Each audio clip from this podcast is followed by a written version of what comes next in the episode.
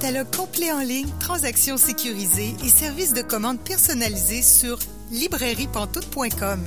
La librairie Pantoute, la librairie indépendante à Québec, partenaire annuel de CKRL, vous présente Bouquins et confidences.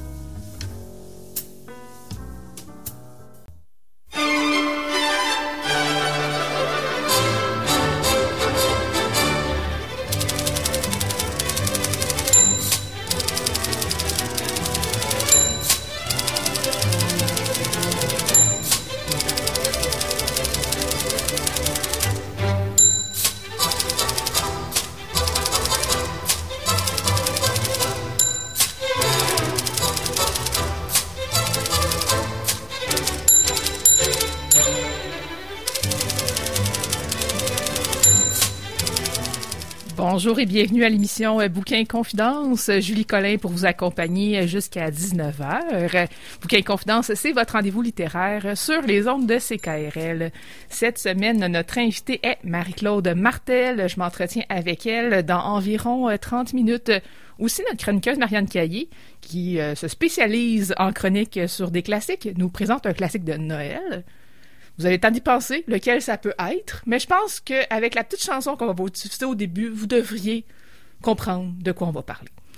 Mais pour commencer, pour une dernière fois cette année, nos bonnes vieilles habitudes. Bonjour Caroline Ménard. Bonjour Julie. C'est la dernière de 2021. C'est notre dernière en direct, oui, c'est ça, parce qu'il y a l'émission euh, la semaine prochaine, dans le fond qui va être encore en 2021, on s'entend. Elle est pré-enregistrée, ainsi que l'émission suivante, la première de 2022, parce que les bureaux de CKRL vont être fermés pendant euh, cette période-là. Donc, dernière fois qu'on se retrouve en direct pour cette année. Et là, tu nous présentes tout un livre toute une brique. Oui, toute une brique. Euh, un livre très dense, très documenté. C'est une biographie, en fait, historique. Alors, moi, je suis formée en histoire, alors j'aime toujours me disons, renouer avec mes premiers mhm. amours, comme on dit. Donc, ça a été un gros plaisir de lire euh, ce livre-ci qui s'intitule Joséphine Marchand et Raoul Dandurand, Amour politique et féminisme. C'est une biographie, donc, de Marie Lavigne et Michel Stanton-Jean qui a été publiée cet automne chez euh, Boréal. Et c'est une euh, biographie particulière parce qu'elle parle d'un couple, en fait. Donc, souvent, on, on, a tendance à faire une biographie sur un seul individu. Ben, dans ce cas-ci, les autres euh, disons, relève quand même un défi assez notable, celle de faire la bio d'un couple, alors de vraiment essayer de donner suffisamment d'éclairage à l'un comme à l'autre, de vraiment voir comment leur parcours s'entremêle et tout, mais ça reflète aussi très bien l'état du couple de Joséphine Marchand et Raoul Dandurand parce que c'est un couple qui est assez moderne, je dirais, pour l'époque où ils ont vécu et qui se supportait énormément mutuellement. Alors, ça va de soi et c'est assez euh, intelligent, en fait, de faire une biographie qui parle du couple en soi. Marie Lavigne et Michel Stanton-Jean, ce sont deux historiennes qui ont fait partie de ce qu'on appelait dans les années 80 le collectif Clio, hein, qui a publié une des premières, en fait, la première histoire des femmes au Québec, qui était l'histoire des femmes au Québec depuis quatre siècles, qui est un ouvrage vraiment majeur dans l'historiographie des femmes euh, au Québec. Donc, elles ont contribué énormément à la discipline historique de cette manière-là. Et elles ont aussi publié il y a quelques années une biographie sur Idola Saint-Jean, qui est d'ailleurs ah dans ma pile à lire. c'est aussi euh, mon prochain euh, mon prochain volume, probablement la prochaine biographie sur, sur laquelle je vais euh, plancher. Et c'est donc vraiment un, bel exercice qu'elles ont réalisé encore une fois avec cette bio sur Joséphine Marchand et Raoul Dandurand.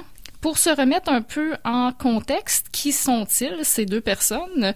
Alors on a euh, Joséphine Marchand qui est journaliste, écrivaine, qui va être militante dans les premières luttes féministes et elle est surtout connue pour avoir fondé en 1893 la première revue destinée spécifiquement aux femmes au Québec qui va s'intituler Le coin du feu. Raoul Dandurand, lui, il est connu pour avoir été sénateur, impliqué dans le monde politique, conseiller du, de plusieurs hommes politiques au Parti libéral, euh, diplomate aussi. Il va d'ailleurs être président de la Société des Nations à la fin de sa vie. Et il y a une chaire de recherche à l'UQAM, la chaire Raoul Dandurand, qui est d'ailleurs nommée d'après son nom. Et moi, j'avoue que je connaissais les deux personnages de nom, bon, pour m'avoir intéressé un peu aux luttes féministes et tout, Joséphine Marchand, son nom revenait, mais honnêtement, euh, c'est des personnages un peu qu'on qu'on a un peu oublié, je dirais, dans la sphère publique. Hein. Je sais Mhm. pas si toi, de ton côté, Non, c'était des je suis gens pas que... très familière. Puis même, euh, je, je t'écoutais parler, puis moi, je me disais... Ben là, t'as un peu répondu à la question.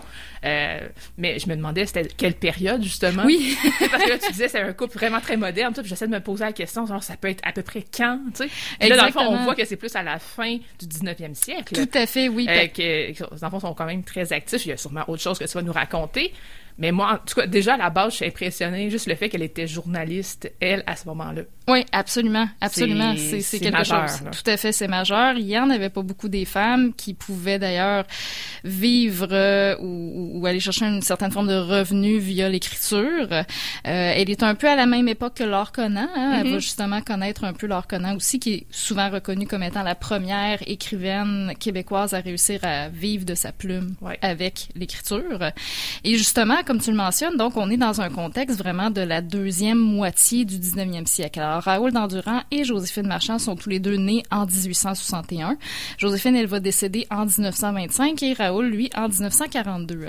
Alors il va lui survivre quand même presque 20 ans, euh, ce qui fait en sorte que dans la biographie, on a un chapitre, le dernier chapitre, en fait, c'est Raoul sans Joséphine, c'est-à-dire Ah. toute sa vie après.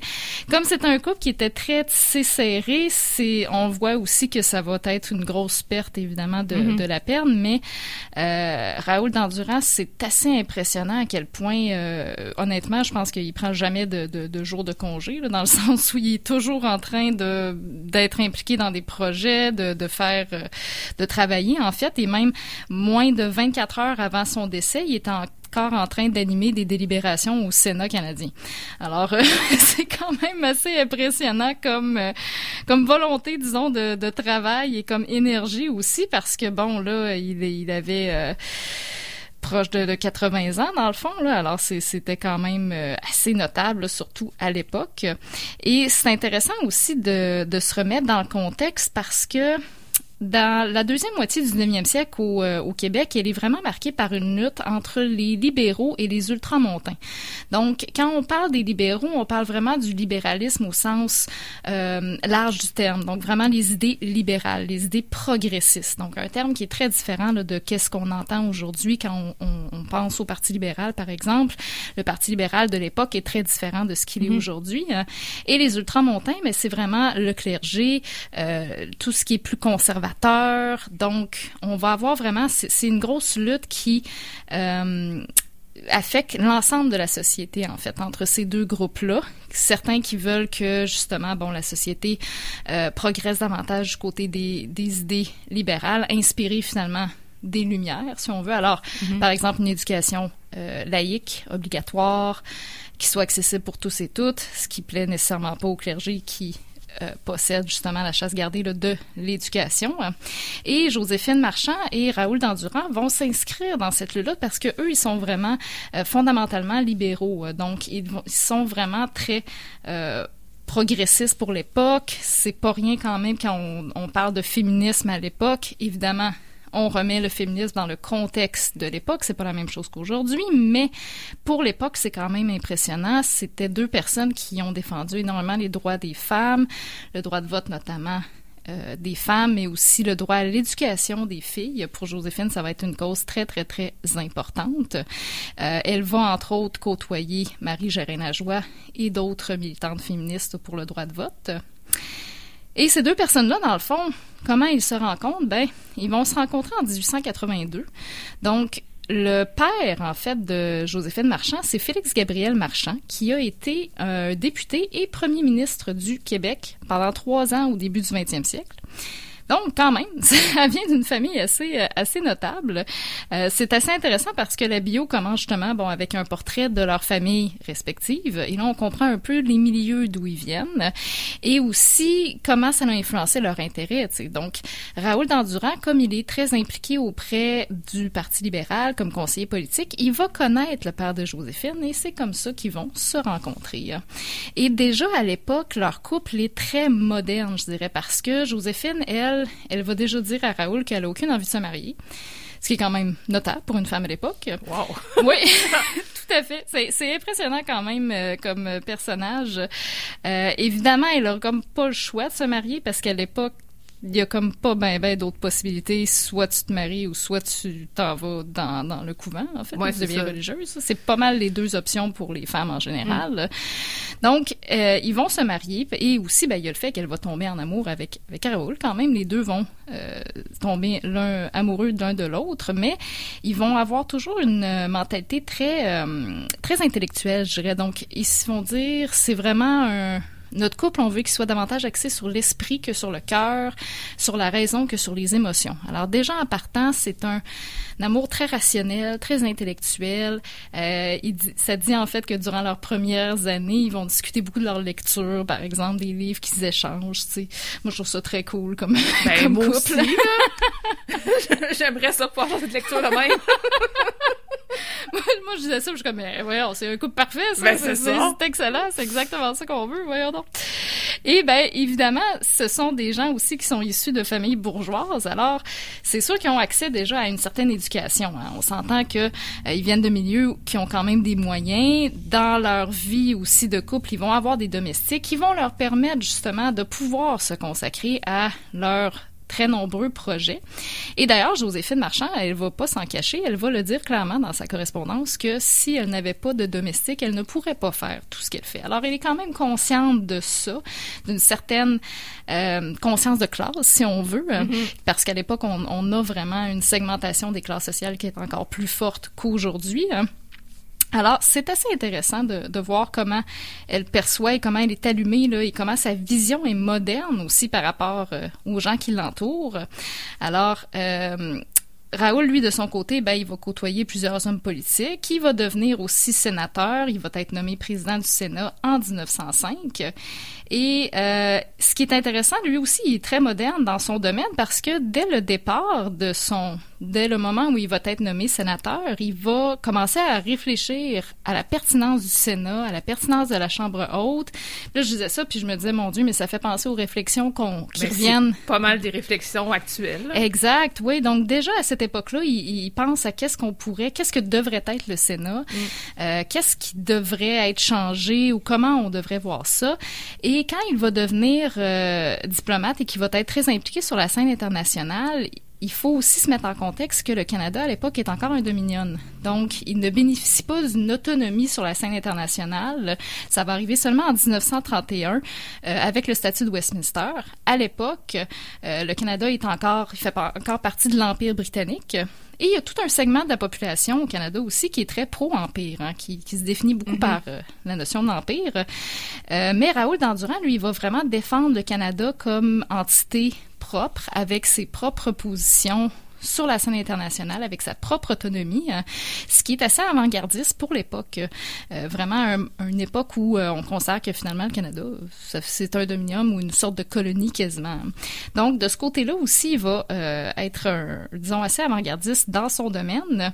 Et vers la fin de sa vie, il va être impliqué dans ce qu'on a appelé la Société des Nations. La Société des Nations, c'est une organisation internationale qui voit le jour après la Première Guerre mondiale en 1919 et c'est un peu l'ancêtre de l'ONU.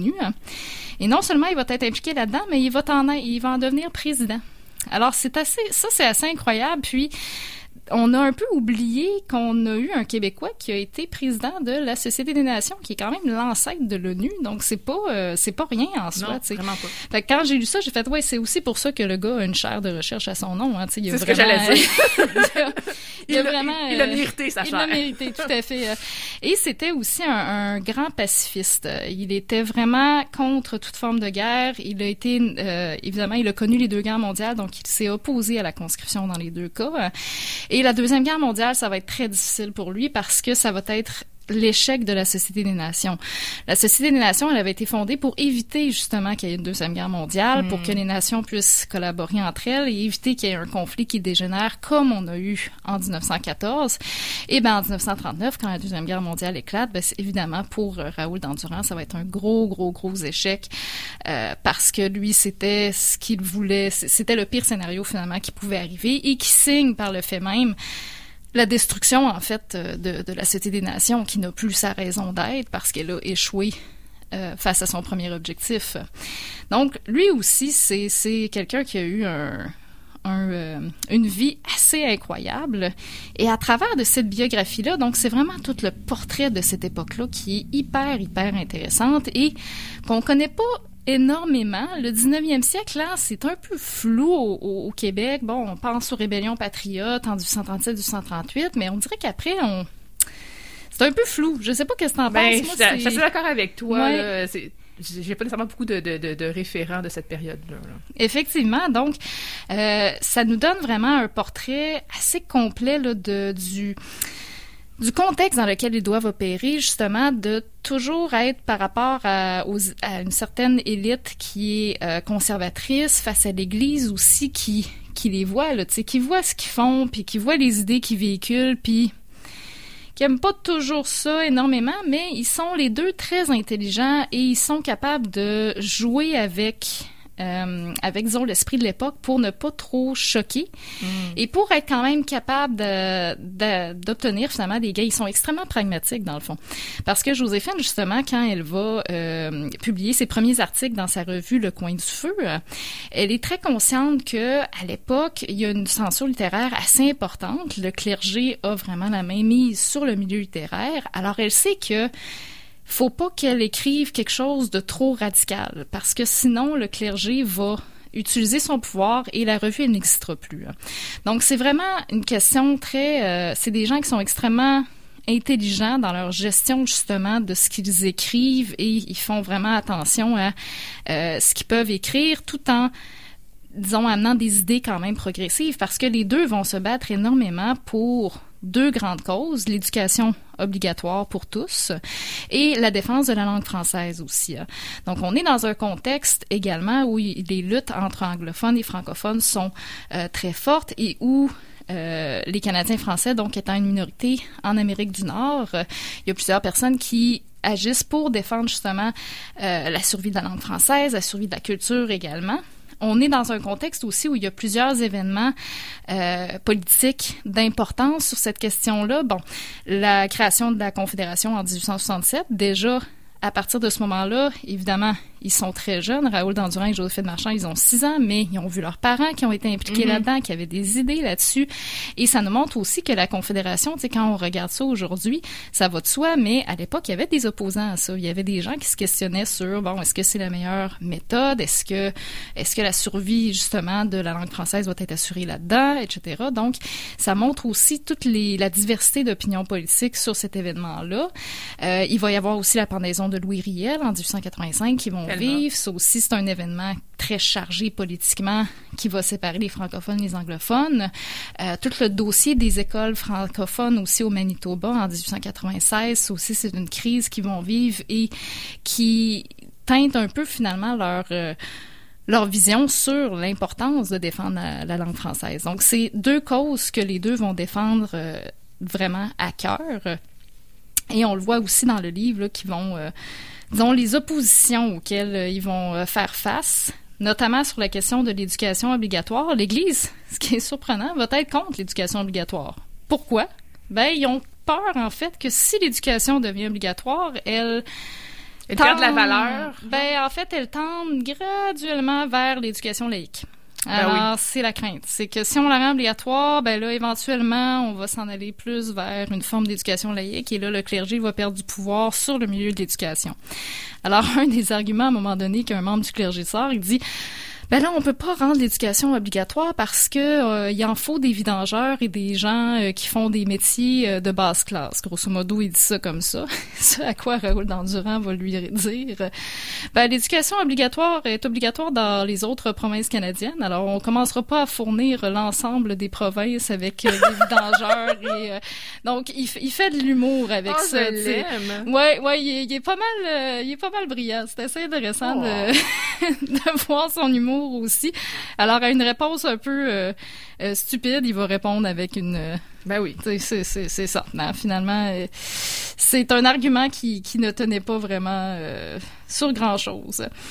il faut noter aussi que cette bio-là, le, souci du détail est assez phénoménal. Hein. C'est incroyable. Moi, je suis vraiment, j'ai été impressionnée par, disons, le à quel point c'est poussé. On va même dans les relations intimes au sein du couple. Euh, par moment, il y a peut-être des petites longueurs sur leur vie privée qu'on pourrait, que certains pourraient dire, bon là, on aurait pu couper ces aspects-là, mettre un peu plus l'accent sur la vie euh, publique, mais dans l'ensemble, là, c'est pratiquement toujours, toujours pertinent. En même temps, c'est un couple aussi, donc si c'était juste de montrer leur vie publique, ça serait à se demander est-ce que c'était vraiment un couple? Tout à fait, hein? exactement. Peut-être aussi que c'est une façon de montrer c'était réellement un couple aussi, euh, c'était pas juste des, des partenaires euh, Absolument. dans la vie publique. Là. Exact, oui, puis montrer qu'il y avait quand même une, une relation d'amour justement entre les deux, Mm-hmm.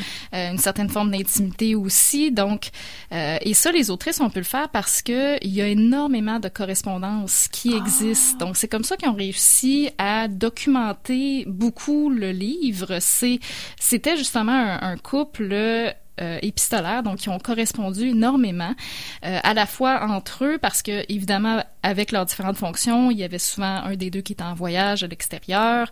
Alors, ils ont correspondu beaucoup, euh, et avec d'autres personnes aussi notables de leur euh, de leur époque. Donc, de, du côté de Joséphine Marchand, plusieurs militantes féministes justement, à la fois au Québec et en France.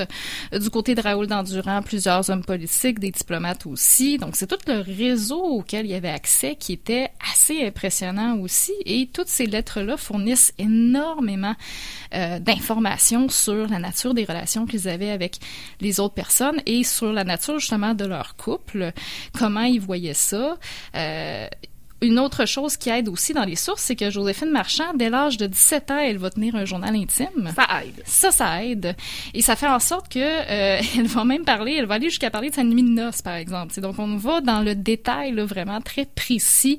On voit aussi toute la question de, de la sexualité féminine à l'époque. Elle est très, très, très nerveuse par rapport à sa nuit de noces, parce qu'évidemment, on parle jamais de sexualité, puis les femmes ne sont tenues dans l'ignorance complète. T'sais. Alors, on voit que c'est tout le reflet aussi euh, d'un mode de pensée à l'époque qui, qui est prédominant, qui se reflète dans cette correspondance-là aussi. Alors, il y a beaucoup de matériel et j'ai l'impression que c'est pour ça que les autrices ont été capables d'aller dans, dans le détail vraiment là, assez, euh, assez intensément.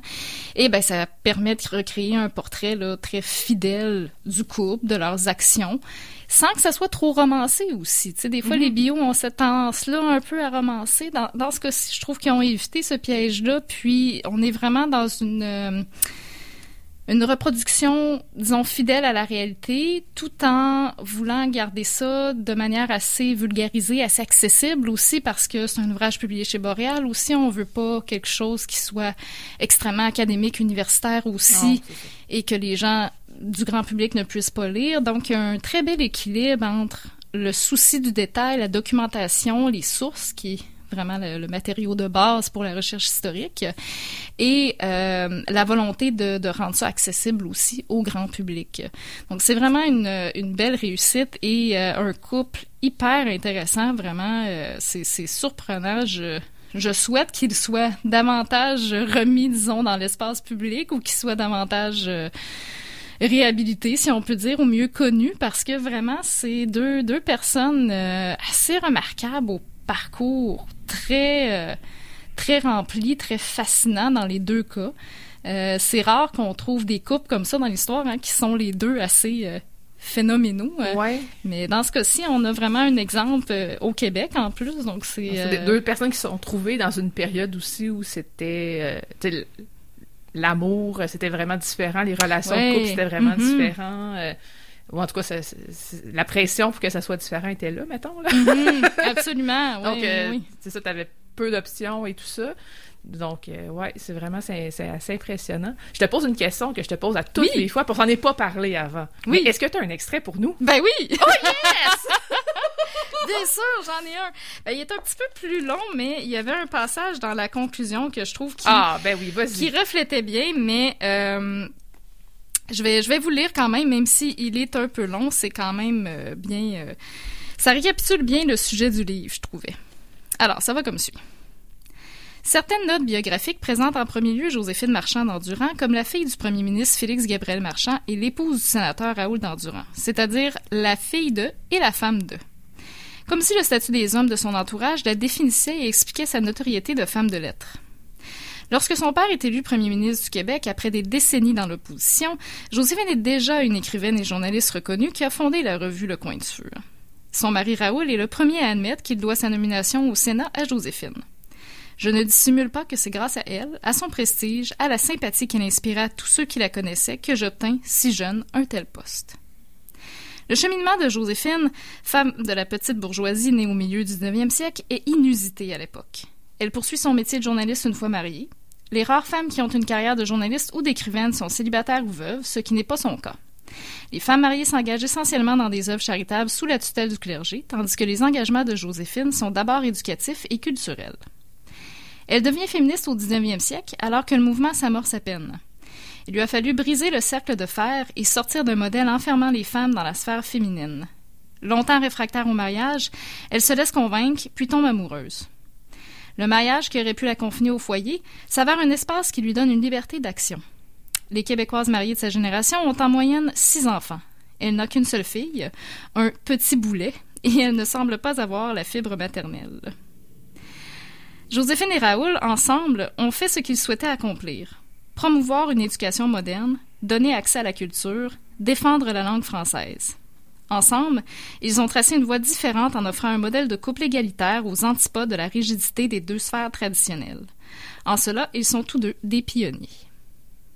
Wow! C'est vraiment un beau résumé. Puis oui. Euh, des, des, fois, moi, je, je, je, dis en librairie aux gens euh, que s'ils sont pas certains pour une bio, pour un essai, ou peu importe, de lire l'intro, de lire la conclusion, des fois de juste jeter un œil, puis ça nous donne une bonne idée déjà. C'est vrai. je pense que cette conclusion-là, en tout cas l'extrait que nous a lu, ça nous montre vraiment bien la pertinence d'avoir fait le livre. effectivement, c'est vrai, c'est une très bonne idée d'ailleurs. Ça, j'avais pas pensé à, cette, euh, ce conseil-là, mais c'est un excellent conseil. Oui, mais c'est sûr que tu te fais pas scooper parce que c'est pas un roman là. Non, c'est ça. Il y, a pas, y a pas de danger de connaître la fin.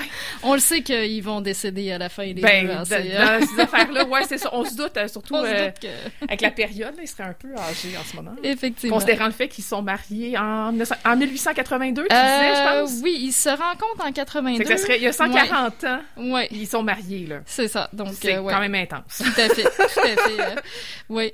Et euh, donc, non, c'est vraiment une bio qui, qui, est bien accessible. Puis, ils ont fait aussi à la fin une, un tableau chronologique que j'aime beaucoup quand les auteurs font oui. ça, une espèce de ligne du temps. Puis, dans ce cas-là, ils ont mis, bon, la vie de Joséphine et la vie de Raoul en parallèle. Alors, c'est super intéressant parce que tu vois exactement, tu sais, qu'est-ce qui se passe dans la vie de l'un et l'autre à ce moment-là.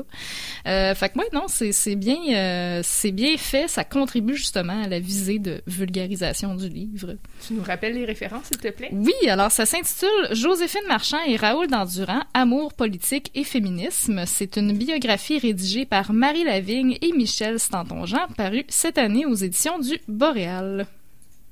Merci beaucoup, Caroline Ménard, de nous avoir présenté ce livre-là. Puis on se retrouve l'année prochaine. En 2022? Ben oui, on se retrouve l'année prochaine. Fait que, ben, en tout cas, bonne lecture à toi pendant cette période des fêtes. Puis à bientôt. Merci beaucoup.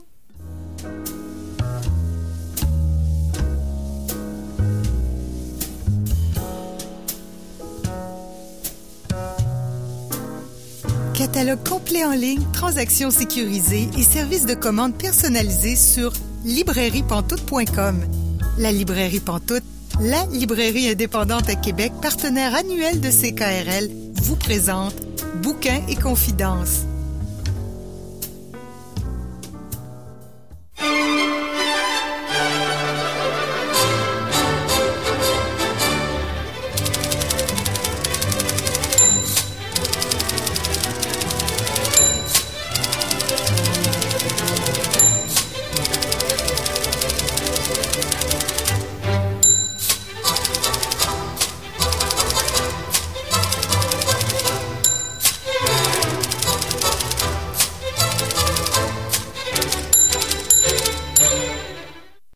Vous êtes bien à Bouquin Confidence, Julie Collin pour vous accompagner jusqu'à 19h.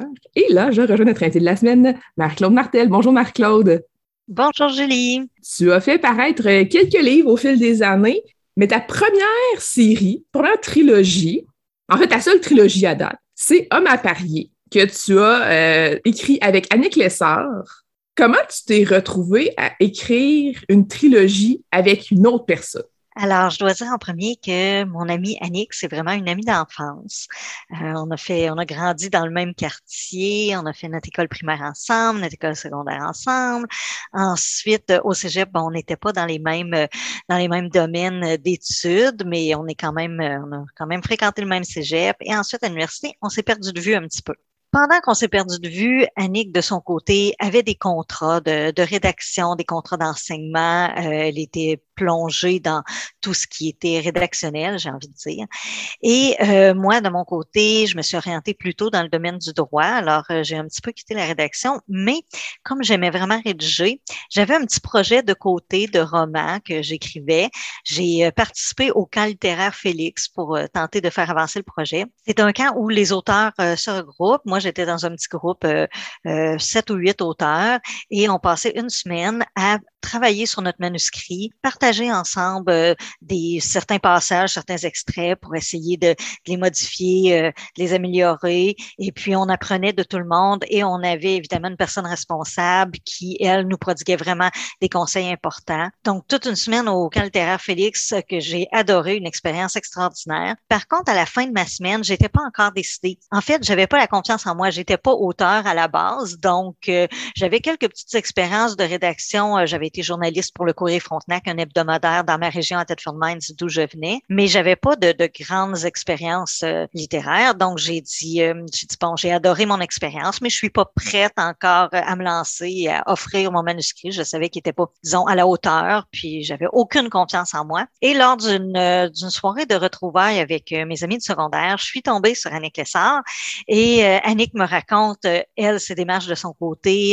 elle avait été publiée, je crois que c'était un agent ou un, guide plus euh, pour euh, les parents et les ados euh, et tout ça en lien avec l'éducation. Elle travaillait là-dessus, elle avait publié ça. Elle a dit, elle a dit, écoute, pourquoi on n'embarque pas dans un projet de rédaction ensemble? On va écrire un roman ensemble et puis on va le publier. Et elle a une confiance en elle incroyable, mille fois plus que moi. Donc, les deux ensemble, on s'est mis à rédiger. elle, elle était à Montréal, moi j'étais à Québec. Les gens trouvent ça toujours très drôle de, de savoir comment on procédait ben parce que évidemment, euh, écrire un roman à deux, euh, c'est quand même euh, tout un travail d'équipe. Alors, on avait chacun notre personnage. Donc, dans Homme à parier, il y a deux filles qui sont les personnages principaux et on avait chacun le nôtre. Moi, j'écrivais un chapitre sur mon personnage, je lui envoyais, elle le modifiait, l'améliorait, elle portait des ajouts euh, où elle me questionnait. Et lorsque son travail était fait sur mon chapitre, elle me le retournait. Je le retravaillais encore. Tout ça jusqu'à temps qu'on arrive à une version finale que les deux, on aimait puis euh, qui nous convenait. De son côté, elle aussi avec son personnage, elle écrivait un chapitre, elle me le retournait tout ça ensemble, on le faisait euh, à, distance par courriel. On s'est rencontrés deux ou trois fois vraiment en personne pour pouvoir le travailler. C'était très drôle parce que une fois on s'est rencontrés pour faire le premier chapitre parce que notre début on n'était pas euh, et on a passé tout le week-end à travailler le premier chapitre puis on avait on n'est même pas arrivé à un consensus à la fin du week-end. C'était vraiment drôle. On a dit on est mieux de travailler à distance pour pouvoir prendre le temps d'analyser et de faire des propositions plutôt qu'être en face et dire ah ça ça fonctionne pas ah, ça non plus ça non plus ça non plus. C'était c'était vraiment euh, très difficile. Mais, euh, mais on travaillait vraiment bien ensemble dans le sens où les deux, on a une imagination vraiment fertile. Euh, les deux, on est quand même, on a beaucoup d'énergie, on est très proactive. Alors, lorsqu'on se donnait des objectifs, on rencontrait nos objectifs. Vraiment, la discipline était là à 100 et tu l'as dit tout à l'heure, c'était notre première trilogie, notre seule, euh, mais on verra sûrement plus tard, là, quand je vais partir de mes, parler de mes autres livres, que je n'ai pas refait de projet avec Annick, mais je compte en refaire. Là. Les, les gens parfois se posent des questions, euh, vous avez moins aimé travailler en équipe? Pas du tout, j'ai adoré. C'est juste que Annick avait beaucoup de projets de son côté, moi aussi, euh, mais un jour, on compte bien reformer le duo pour pouvoir écrire à nouveau ensemble. C'était notre début, notre début a été vraiment c'est très bien déroulé, alors euh, on souhaite le refaire. C'est une expérience à refaire. Est-ce que dès le départ, vous saviez que ça serait une trilogie ou vous vous êtes dit, ah, on commence par un premier tome, puis euh, on verra? Comment ça s'est passé, le développement de la série? En fait, on a commencé par euh, écrire un roman et le roman était un peu court. Donc, on a retravaillé pour, la, pour en faire, disons, inventer une suite à cette cette histoire-là, mais c'était pas nécessairement le tome 1, le tome 2. Ça faisait partie du même roman. Et lorsqu'on l'a soumis euh, à Libre Expression, à ce moment-là, on a dit, ben, on pourrait faire une trilogie parce qu'on pourrait le premier roman le scinder en deux et faire le tome 1, le tome 2, puis il nous resterait le tome 3 à rédiger. C'est un petit peu comme ça qu'est venue la trilogie. C'est pas au début, on n'a pas lancé l'idée d'on veut faire une trilogie. Euh, on avait vraiment seulement le projet d'un seul roman. C'est parce qu'on l'a poussé plus loin le, roman initial qui est devenu, disons, un peu plus volumineux que là, on a dit, on pourrait faire une trilogie et c'est là qu'on.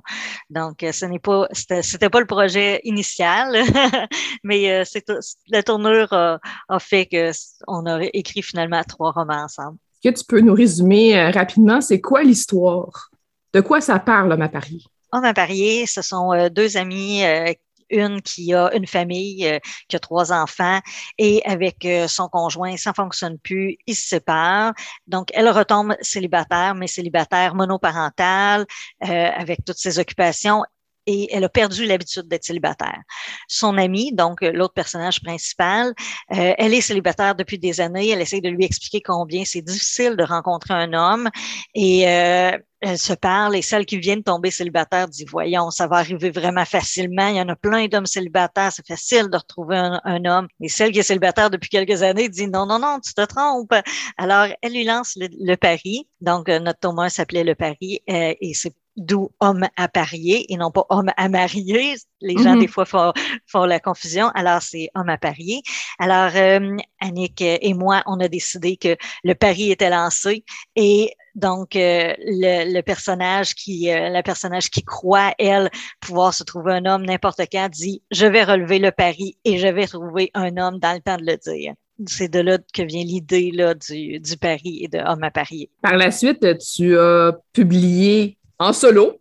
Donc, on l'a dit tantôt, tu as, travaillé avec Annick, Annick était occupée, puis ça, vos chemins professionnels euh, au niveau de l'écriture se sont séparés temporairement parce que vous visez retourner ensemble éventuellement pour d'autres projets.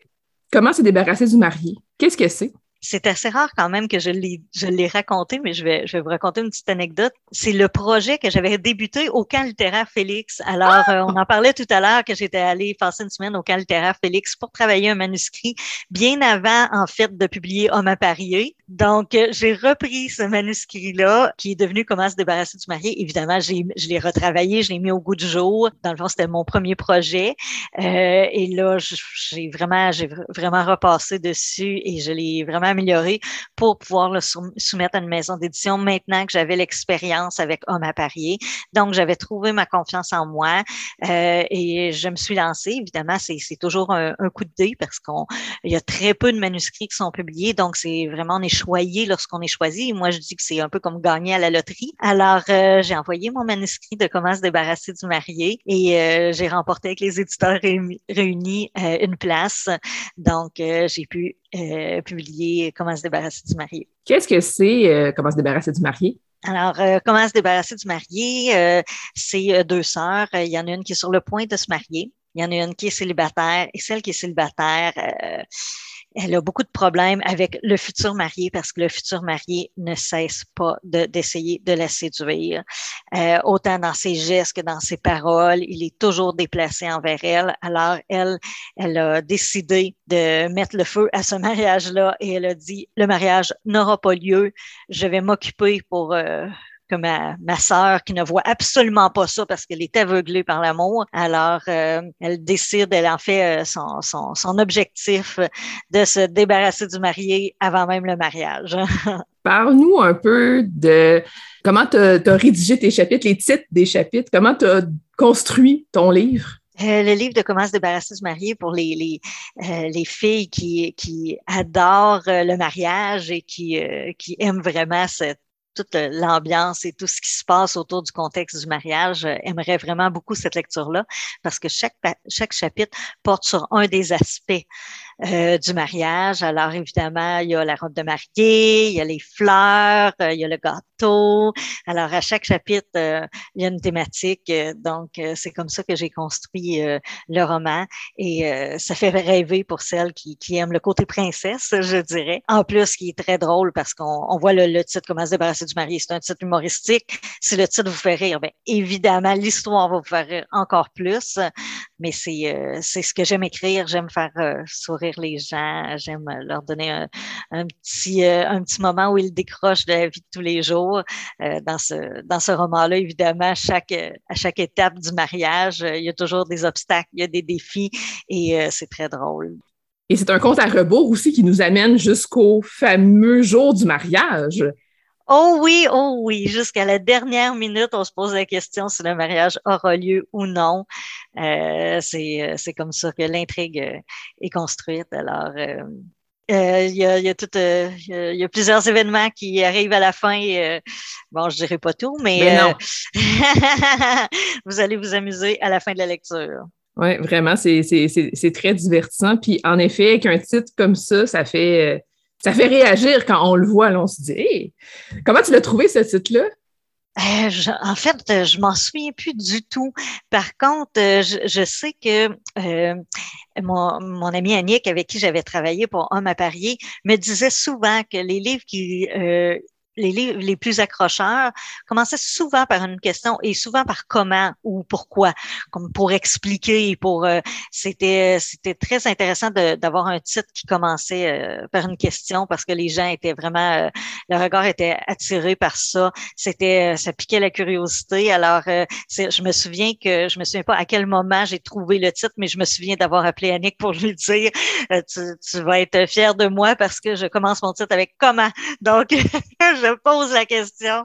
Euh, C'était bien drôle, c'est une petite anecdote euh, entre nous. Et par la suite, La petite pâtisserie de Lily, qu'est-ce que c'est? Oh, c'est un beau petit roman réconfortant. Donc, je suis passée euh, d'un roman beaucoup plus humoristique à un roman qui est beaucoup plus euh, chaleureux, romantique. Euh, évidemment, là, avec la petite pâtisserie de Lily, ça parle de sucrées. Alors, qu'est-ce qui nous, nous fait du bien plus que du chocolat? Alors, euh, c'est certain que ce, ce roman-là est davantage un roman où on s'assoit avec euh, un gros bol de crème glacée et on s'en donne à cœur joie.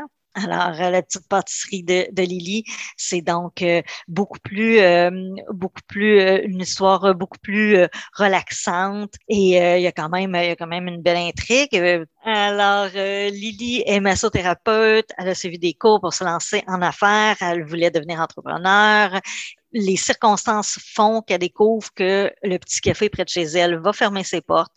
Alors, euh, elle dit, bon, j'ai toujours aimé la pâtisserie. Euh, elle avait des gens autour d'elle qui, qui étaient pâtissiers et pâtissières. Alors, tout ça l'inspire beaucoup et elle décide, au lieu d'ouvrir un cabinet de massothérapie, de se lancer dans une pâtisserie. Alors, euh, comme on disait, on disait tout à l'heure que le roman Comment se débarrasser du marié était basé à chaque étape du mariage.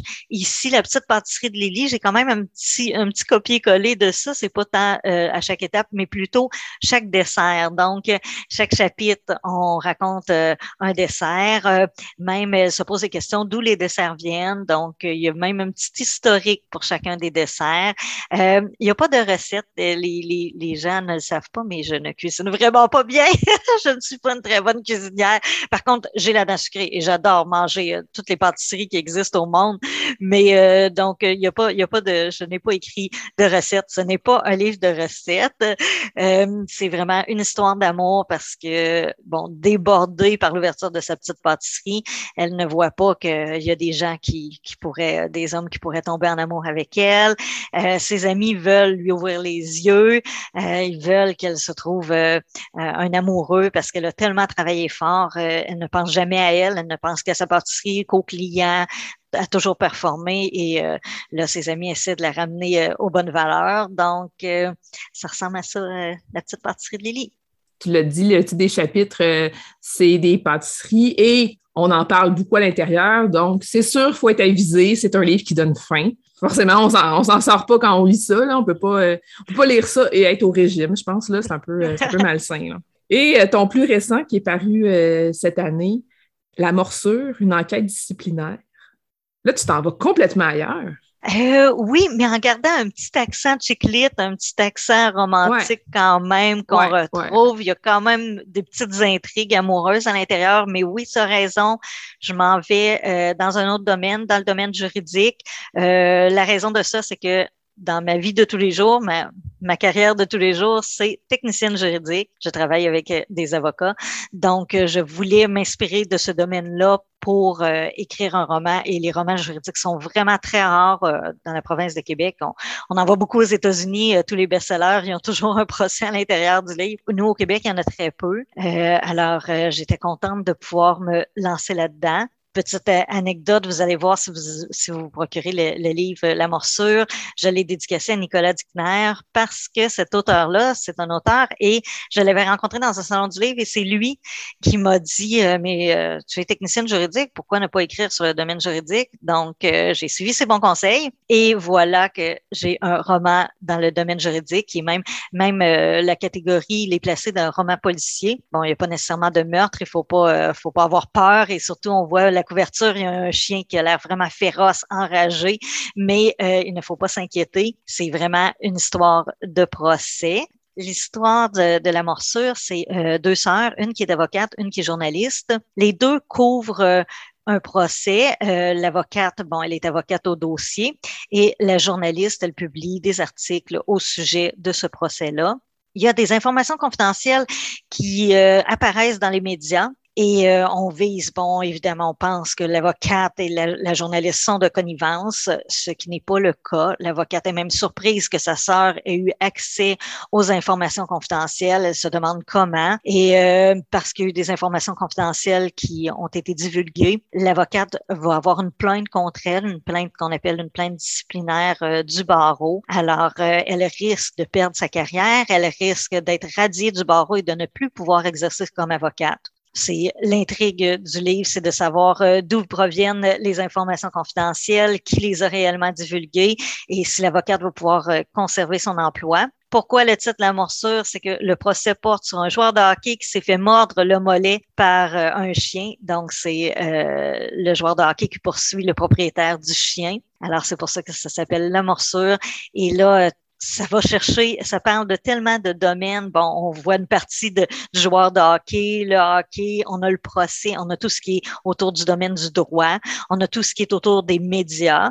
Alors, euh, je pense que ça, ça peut plaire vraiment à une catégorie de clientèle encore plus grande que euh, Homme à parier, Comment se débarrasser du marié ou La petite pâtisserie de Lily. Mais pour les gens qui m'ont connu pour mes autres romans, il y a quand même des accents euh, de chiclite dans la morsure. Je m'en, euh, m'en sépare pas totalement. Donc, euh, s'il y en a qui disent ah, j'ai beaucoup trop peur de lire la morsure parce que c'est pas dans le même dans le même domaine, non, non, non, il faut pas s'en faire. C'est encore écrit par moi. Oui, oui, c'est ça, c'est encore la même écrivaine, tout à fait. On retrouve encore ton humour, ta sensibilité et tout ça à travers. Puis ça s'appelle la morsure. oui, c'est à propos d'un procès, mais c'est beaucoup à propos de deux sœurs aussi ah oui, euh, les, conflits familiaux sont là, les deux sœurs se chicanent, il y a des hauts et des bas, évidemment. Euh, c'est une grande question de confiance. Euh, est-ce que les sœurs se disent la vérité ou non? Est-ce qu'il y en a une des deux qui ment? Les deux sont très ambitieuses, les deux tiennent à leur carrière et feraient tout pour arriver à leur fin. Jusqu'à quel point? Donc, oui, il y a toute la partie familiale et les valeurs familiales qui sont à l'intérieur de ce roman-là aussi. Oui, puis c'est délicat aussi quand on comparait en lien avec sa sœur, justement, puis il faut comme à la fois dire la, vérité, puis peut-être même la vanter parce qu'on est fier de notre sœur, mais en même temps, il ne faut pas trop en donner parce qu'il ne faut pas que ça donne l'impression qu'on est vraiment de connivence avec notre sœur dans ce contexte-là. Donc, c'est vraiment de marcher tout le temps sur euh, des œufs pour arriver ah à bien se faire comprendre. Oui, le, secret professionnel est partout à l'intérieur, donc euh, on ne doit vraiment euh, pas contrevenir à ça. Et euh, il y a des gants blancs qui se mettent jusqu'au cou. C'est deux jeunes femmes aussi qui sont dans des milieux assez compétitifs, là. donc forcément, ça amène des difficultés, ça aussi. Oui, avec des euh, personnalités quand même fortes. Donc, euh, ah, c'est euh, il y a vraiment des hauts et des bas tout le long du, du roman et on a hâte de savoir comment le procès pour la morsure va se dérouler, comment l'enquête contre l'avocate va se dérouler, d'où viennent les informations. Donc, il y a plusieurs intrigues différentes à l'intérieur d'une même histoire. Tu viens du domaine juridique, donc j'imagine que cet aspect-là, c'était quand même assez simple pour toi de, de de te documenter, tu peux me contredire. Mais au niveau du journalisme, est-ce que tu as eu besoin de faire des recherches pour écrire? Euh? Oui, euh, j'ai eu l'aide de Jean-Simon Buis qui m'a aidé beaucoup euh, pour le côté des médias, tout ce qui était journalistique, tout ce qui était toutes les informations par exemple, les sources journalistiques, jusqu'à quel point on les dévoile, on ne les dévoile pas, quels sont les grands principes autour de ça.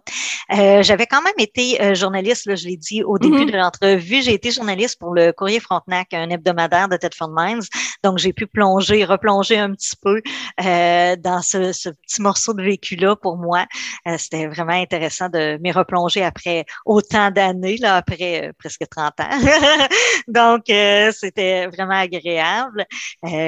Et puis, euh, j'espère sincèrement, euh, mes, mes personnages, l'avocate et la journaliste, j'espère un jour pouvoir euh, rédiger un autre roman avec ces personnages-là. J'ai adoré travailler dans le domaine juridique, donc bon, c'est pas un grand scope, mais je vais sûrement m'y replonger dans les prochaines années. Ben d'ailleurs, dis-nous, c'est quoi tes projets? Est-ce que tu as quelque chose sur la table en ce moment? Oh, beaucoup de choses, Julie, sur la table en ce moment.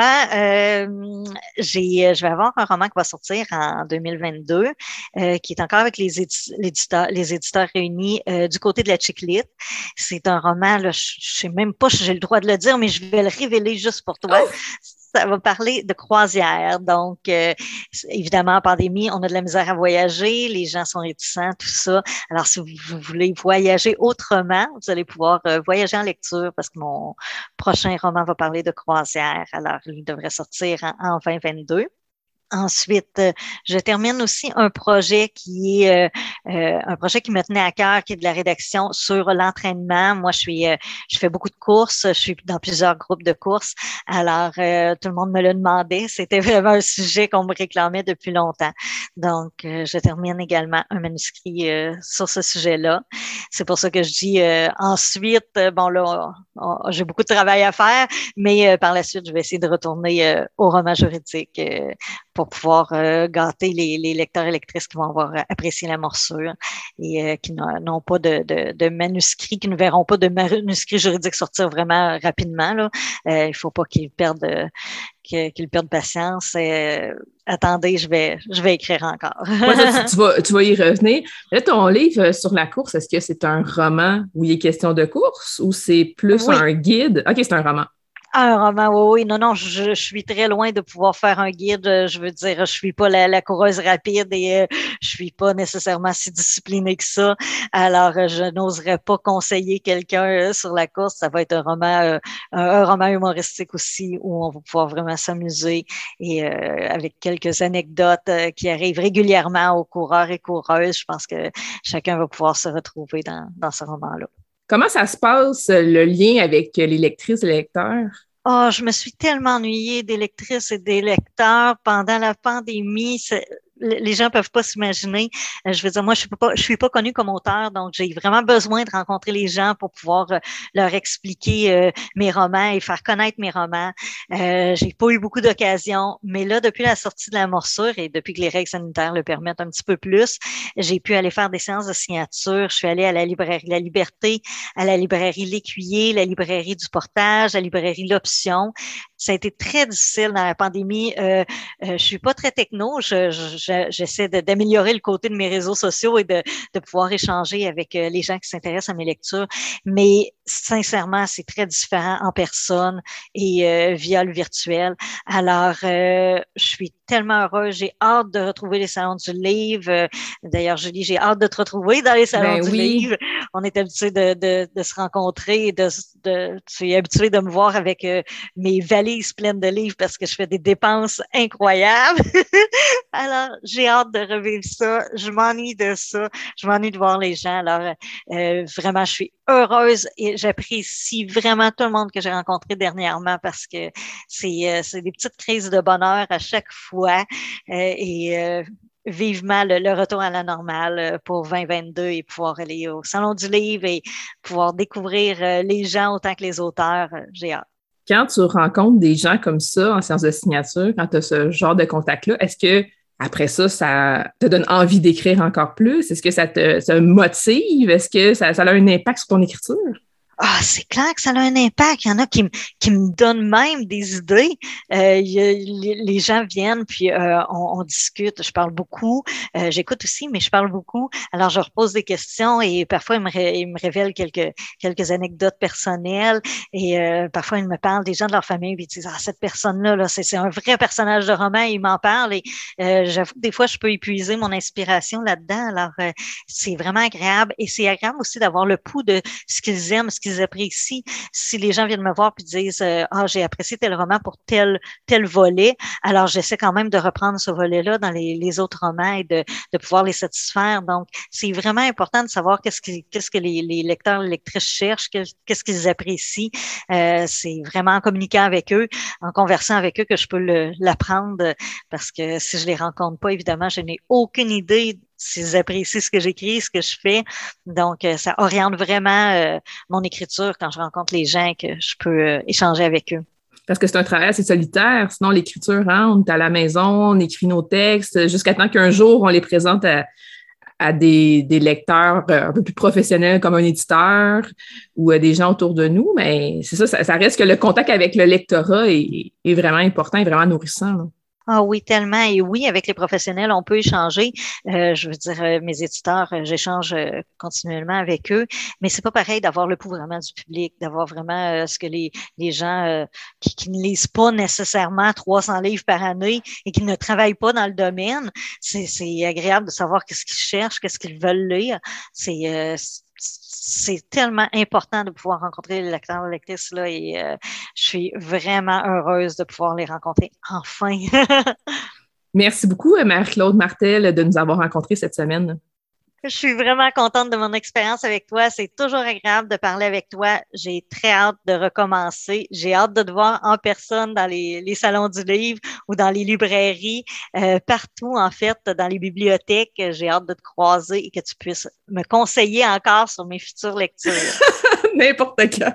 Merci Marc-Claude. Merci beaucoup. Joyeux temps des fêtes, Julie. Merci, toi aussi.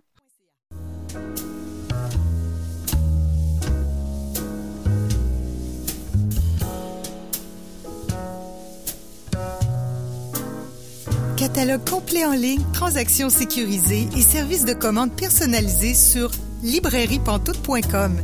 La librairie Pantoute, la librairie indépendante à Québec, partenaire annuel de CKRL, vous présente Bouquins et confidences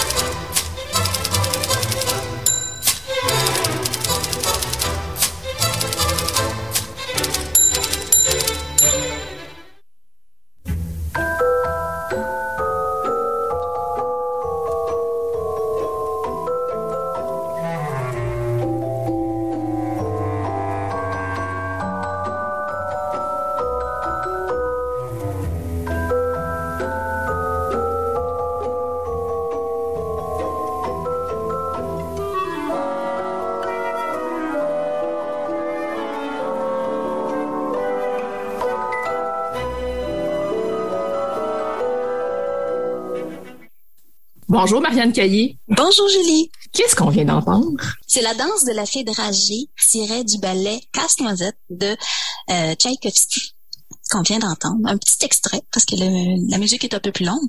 Ça, c'est le célèbre pas de deux qui est dansé dans le ballet.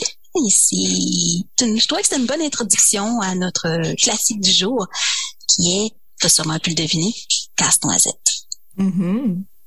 Casse-Noisette, euh, le conte a lui-même une histoire. Mais comme d'habitude, je vais commencer par vous parler de l'auteur.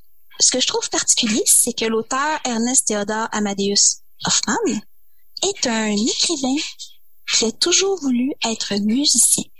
Et donc, son œuvre Casse-Noisette, qu'on connaît si bien aujourd'hui, il l'a écrit, mais lui a toujours rêvé d'être compositeur. Et c'est par une série de détours qu'il a fini par devenir écrivain. Donc, euh, ça, c'est un écrivain allemand. Je retrouve mes grands amours. Il est né le 24 janvier 1776 à Königsberg, en Prusse orientale, qui aujourd'hui fait partie de l'Allemagne. Il vient d'une famille protestante, et les familles protestantes ont tendance à être plus sévères, plus rigides à l'époque. Ses parents se séparent quand il a à peine deux ans. Il part vivre avec sa mère et il ne connaîtra jamais son père. Il va leur verra pas. Et ça va être un grand manque dans sa vie. Sa mère est une femme qui est malade, qui est très nerveuse. Elle va mourir d'ailleurs alors qu'il a à peine 20 ans. Donc, il est essentiellement élevé par sa grand-mère maternelle, sa tante maternelle et son oncle maternel qui est un célibataire endurci, Otto Willem Duffer, qu'il va surnommer dans ses écrits oncle catastrophe. Ça donne une idée de qu'est-ce qu'il pense de lui. Cet oncle-là, c'est un rationaliste, donc tout doit être logique, tout doit être pensé, qu'il est extrêmement rigide. Il va lui donner cette éducation-là. Il fait des études classiques et au collège, il apprend le piano et il se révèle un prodigue au piano. Il va aussi apprendre les bases de la composition et en même temps, ben, il s'essaie à la poésie, au roman, au dessin et il est doué dans tous ces domaines-là. Il est vraiment un artiste né. Par contre, dans son collège, il fait des études classiques, donc il étudie les vieilles choses, si je peux dire, pas les mouvements d'avant-garde, pas ce qui monte en littérature. Et ça va être un, comme un trou dans sa formation. D'autant plus que, oui, il apprend les bases, mais on lui montre pas la suite. Alors, il reste comme, il est pas capable d'évoluer. En 1792, son oncle, le fameux oncle catastrophe, l'oblige à faire une formation en droit, même si ça ne lui tente absolument pas. Donc, il va s'inscrire à l'université de Königsberg. Et dans sa correspondance avec ses amis, ce qu'on a euh, comme lettre, il ne parle que de ses lectures et de la musique. Mais il faut comprendre que là, il va découvrir d'autres choses que ce qu'il a appris au collège. Donc, c'est là qu'il va lire Voltaire, Rousseau, Goethe, qui sont des écrivains qui sont encore hyper pertinents à son époque parce que ce sont pas ses contemporains, mais c'est tout récent. Et du côté de la musique, ben, ça va être euh, Bach et surtout Mozart. Son prénom à la base, c'est Ernest Theodor Wilhelm Hoffman. C'est lui qui va changer son nom pour Ernest Theodor Amadeus Hoffman, en l'honneur de Mozart. Et à l'université, ben, il va suivre des cours de philosophie avec nul autre que le philosophe Emmanuel Kant. Donc, il a quand même une bonne formation. Mais dès 1794, alors qu'il n'a pas encore terminé l'université, il commence sa carrière juridique. D'abord comme clerc, puis comme auditeur, puis toujours auprès d'autres membres de sa famille qui sont juristes. Mais toujours en province, donc dans des petites villes, des petits bourgs de l'Allemagne. Il, va voyager quand même un peu dans l'Allemagne. Il, il ne quittera jamais l'Allemagne de sa vie, même s'il va toujours rêver jusqu'à la fin de ses jours d'aller en Italie. Mais c'est surtout cette période-là qu'il commence à fréquenter l'avant-garde du mouvement littéraire. Il est protestant, ça je l'ai déjà dit, mais rapidement, il va choisir ses amis parmi les catholiques. Et entre autres, il est initié à la peinture par un Italien qui est en train de décorer une église. Il va l'aider dans sa tâche, une église catholique. Donc, oui, il est protestant, mais comme lui, c'est comme il met pas de barrière, là. il fréquente tout le monde. En 1798, il arrive à Berlin pour son premier poste de juriste pour lui-même. Et là, ben, c'est la grande plongée. Il a 22 ans à peine. Il se plonge dans le théâtre, dans le monde des revues littéraires qui font vraiment la littérature à l'époque. Il y écrit son premier opéra comique qui ne sera pas diffusé. Il a une promotion en 1800, à peine deux ans après. Il est envoyé à Posen, en Pologne. Aujourd'hui, en Pologne, à l'époque, ça fait partie euh, de l'Empire prussien. Et là, ben, il a 24 ans. Il est encore jeune. Et ça va être l'époque où il va faire un tas de mauvais coups. Il est avec une gang de jeunes Allemands. Et là, je veux dire, il est juriste de jour, il est bohème la nuit, il boit beaucoup, mais surtout, il va développer la très vilaine habitude de faire des caricatures de ses supérieurs hiérarchiques. Et il est un très bon caricaturiste, il a un, bon coup de crayon. Ça va lui valoir beaucoup d'ennuis. Et il va être envoyé dans une petite ville bloc, en, toujours en Pologne, en pénitence. Donc, une petite ville d'à peu près 3000 habitants. Mais juste avant, il va se marier avec une catholique, Maria Tekla Roher Trinska. Les deux années qu'il va passer à Plock sont les plus ennuyantes de sa vie. Et au point qu'il songe à abandonner le droit pour devenir artiste à temps plein, mais il sait pas s'il devrait être peintre, musicien ou poète. Puis comme il n'arrive pas à se décider, ben, il va rester juste. En début 1804, après avoir harcelé tous ses amis, toutes les relations qu'il connaît, il est envoyé à Varsovie. Et là, il retrouve l'ambiance qu'il a connue à Berlin. Donc, là, il retrouve le, monde des théâtres, le monde des cafés. Il peint beaucoup à cette époque-là. Il compose. Mais malheureusement, il retrouve euh, ses mauvaises habitudes de caricaturer ses supérieurs. Il a une fille en 1805 et malheureusement, quelques mois après, arrive euh, le grand personnage qui chamboule tout au début du 19e siècle, j'ai surnommé mon grand ami Napoléon, qui a conquis à peu près toute l'Europe à cette époque-là. Donc là, il est en mode conquête, Napoléon. Il s'en va vers l'Est. Et ben, lui, ben, il se retrouve sur le, passage des armées et il choisit de démissionner de son poste à euh, Varsovie. Il va finir par être capable de retourner à Berlin à l'été 1807, mais ça va être très compliqué. Et il laisse sa femme et sa fille en Pologne. Il ne reverra jamais sa fille, elle va mourir en bas âge. À Berlin, il va vivre une vie de misère. Il dépend de ses amis. Il passe parfois plusieurs jours sans manger. Il emprunte de l'argent. Il vit de petits boulots. Puis la ville a été complètement ravagée par le passage des armées de Napoléon en plus. Mais durant cette période-là, qui est très difficile pour lui, il va composer six cantiques dédiés à la Vierge qui sont parmi aujourd'hui ses œuvres musicales les plus connues.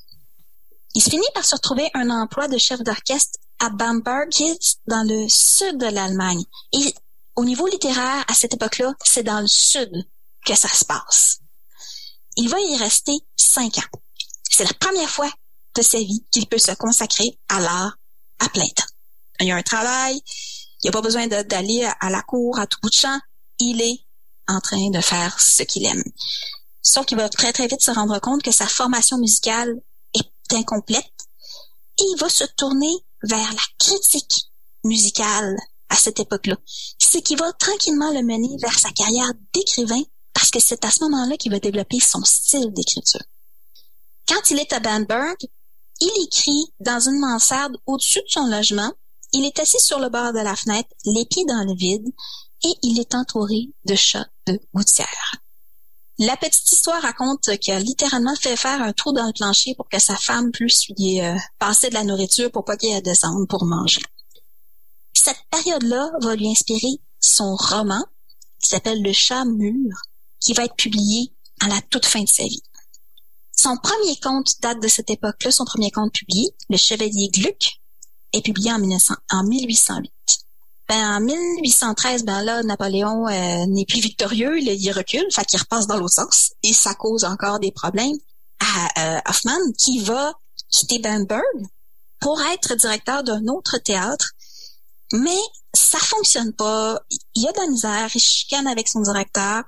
Il finit par reprendre sa carrière de juriste en 1814 essentiellement parce qu'il dit, comme euh, Fortin, euh, des colloques, bon Dieu, donne-moi un job.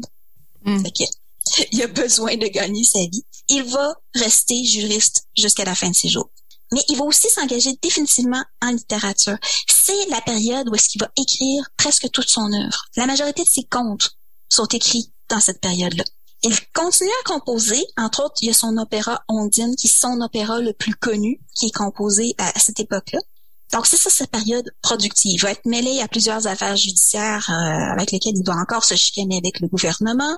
Il a toujours son petit esprit rebelle. Mais à partir de 1821, il va souffrir de paralysie progressive. D'abord les membres inférieurs jusqu'à ses mains. Cette paralysie-là est due à la syphilis, une maladie dont il va euh, finalement mourir au point que ses derniers comptes, il les dicte à sa femme ou à quelqu'un d'autre. Il peut plus écrire. Et dans ce qu'on a comme euh, témoignage de ces derniers instants, il dit ah je pourrais pas écrire cette, cette histoire-là, je pourrais pas écrire cette histoire-là. On sent qu'il il sait qu'il va mourir puis qu'il va manquer de temps. Le 25 juin 1822, il dit il est temps de penser à Dieu. On le retourne face au mur pour qu'il puisse penser par lui-même et il meurt quelques minutes plus tard. Mais Hoffman a laissé une marque très profonde sur la littérature allemande parce que c'est le premier à avoir parlé de littérature fantastique. Et d'ailleurs, le terme littérature fantastique en français, qui désigne un genre littéraire, est dû à une traduction en français qui n'existe pas ni en allemand ni en anglais. Donc, on vient de trouver le grand coupable de cette euh, distinction du français. C'est un traducteur du français, euh, de l'allemand au français, qui a fait, euh, qui a inventé ce mot-là. Il a influencé toute une génération, entre autres Hans Christian Andersen, dit qu'il a été très influencé par Hoffman. Il y a un opéra qui s'appelle Les Contes d'Hoffman par Jacques Offenbach qui va aussi avoir lieu. Donc, peut-être pas de son vivant, peut-être pas directement, mais sur le long terme, son influence a été énorme. Ce qui nous amène à Casse-Noisette. Faut savoir que le conte lui-même a une petite histoire. Il est publié en 1816 par Hoffman, mais il est adapté en français par Alexandre Dumas. Et Alexandre Dumas a euh, une longue réputation de prendre les écrits des autres et de les remettre à sa manière. On va parler de Dumas un jour, c'est sûr et certain. Mais donc, la version que Dumas adapte, qui est vraiment pas fidèle à l'original, en 1844, est celle qui va rester, celle qui va avoir la plus longue euh, vie. Et d'ailleurs, c'est cette version-là que Tchaïkovski utilise pour euh, son ballet. Donc, c'est pas la version originale. La version originale, pour un lecteur moderne, moi, je vais vous avouer que je suis très, tout à fait enchantée par cette version-là. Elle est super. Mais elle est un peu inspirée par le gothique. Donc, elle est avec un peu, avec des éléments comme plus de surnaturel, de magie. Le, le parrain de Drosselmeyer, euh, qui est dans l'histoire. D'ailleurs, on se demande, on se demande toujours, est-ce qu'il est dit la vérité ou est-ce qu'il est un sorcier qui cache un peu son jeu? On ne sait pas exactement. D'ailleurs, c'est violence du personnage qui le rend super intéressant. C'est l'histoire de Marie. Si vous pensez à Clara dans ce personnage-là, on parle de la version d'Alexandre Dumas. La version originale, le personnage s'appelle Marie. À la veille de Noël, se voit offrir un casse-noisette. Donc, c'est un petit personnage en bois qui sert à, à casser les noisettes. C'est littéralement ça. On lui met une noisette dans la bouche et avec un manche qui est situé dans son dos, on referme et ça casse les noisettes. Elle se voit offrir un casse-noisette par son parent, son parrain, Drosselmeyer. Sauf que, bon, elle l'utilise pour casser des noisettes, mais son grand frère lui fait comme, ah, il est capable d'en prendre le casse-noisette. Il lui fait casser une noisette trop dure. C'est qui casse le fameux casse-noisette. Alors, elle, elle est toute déçue. Elle le prend, elle va le mettre dans son armoire avec ses autres poupées. Elle lui fait un beau bandage. Elle va le coucher. Elle met en dessous d'une petite couverture dans un lit de poupée. Elle en prend soin de son casse-noisette. Et juste avant minuit, elle fait comme, es-tu correct? Alors elle se lève. Elle va le voir, mais au douze coups de minuit, au-dessus de l'horloge qui a été maintes fois réparée par le fameux parrain Drosselmeyer, la forme du parrain apparaît comme un fantôme. Et là, résonne les douze coups de minuit, mais bizarrement, pas comme d'habitude. Et les jouets dans l'armoire à jouets, dont Casse-Noisette, se réveillent et se mettent à parler et à bouger. Et ils se préparent à l'attaque. Des souris qui surgissent de partout dans le plancher. Et là, Marie assiste à la bataille entre les jouets et les souris je vous dirai pas plus loin le conte, mais on va à un moment donné faire un, passage vers un pays enchanté qui est entièrement constitué de bonbons, donc avec des rivières de limonade et d'orangeade, des murs en chocolat, des arbres avec des pots de confiture, des planchers en sucre à la place de marbre. Écoutez, le, je veux dire, on, lit le texte et c'est, oh mon Dieu, c'est parfait pour les dents sucrées. Ah, c'est parfait pour les dents sucrées. C'est, euh, je veux dire, euh, d'ailleurs, dans la version, euh, la grande différence entre la version d'Hoffman et la version d'Alexandre Dumas, c'est la fin. Parce que Hoffman va à un endroit où Dumas n'ose pas aller. La version de Dumas, on peut penser que tout ceci n'a été qu'un rêve, mais pas dans la version d'Hoffman. Alors, pour lire Casse-Noisette, c'est quand même une histoire qui se lit bien. Euh, par contre, avec les enfants d'aujourd'hui, bon, peut-être que c'est un peu trop long. C'est pas, mais moi je dirais pour les adultes, c'est une super belle histoire. Il y a une excellente version qui est juste chez Folio Junior, donc Casse-Noisette et le roi des souris par E.T.A. Hoffman. Hoffman, c'est 2 F et 2 N. En album, il y a une très belle version qui est basée sur le conte de Dumas, mais qui est quand même une magnifique version très bien illustrée chez Dominique et compagnie par Lucie Papineau et Stéphane Jorich.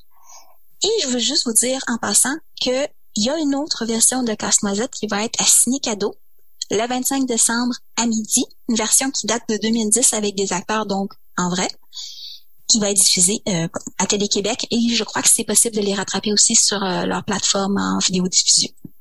Merci beaucoup, Marianne Caillé, euh, pour ce conte de Noël. Merci.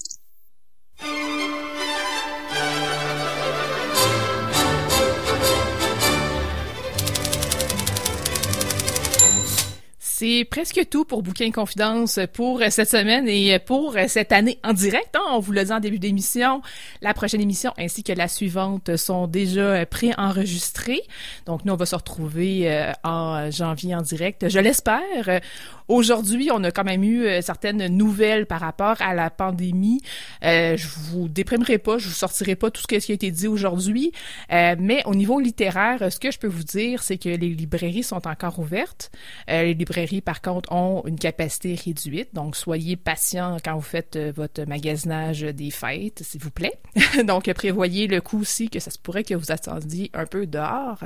Également, j'ai su que les bibliothèques de la ville de Québec ne sont pas fermées continuent euh, leur service euh, comme d'habitude. Donc, pas de changement pour l'instant euh, à ce sujet-là, mais évidemment, les choses peuvent évoluer ou empirer, c'est selon. Donc oui, merci beaucoup à tout le monde qui a été là aujourd'hui. notre invité de la semaine était Marie-Claude Martel. Nos chroniqueuses, celle qu'on vient d'entendre il y a quelques instants, c'est Marianne Caillé. Et en début d'émission, comme d'habitude, c'était Caroline Ménard. Donc merci beaucoup d'avoir été là. Restez à l'écoute de CKRL. C'est en aparté qui suit dans quelques instants.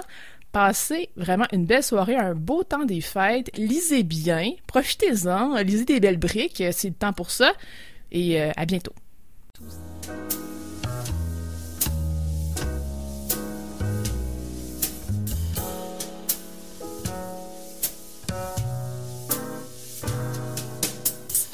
La librairie Pantoute, la librairie indépendante à Québec, partenaire annuel de CKRL, vous a présenté Bouquins et Confidences.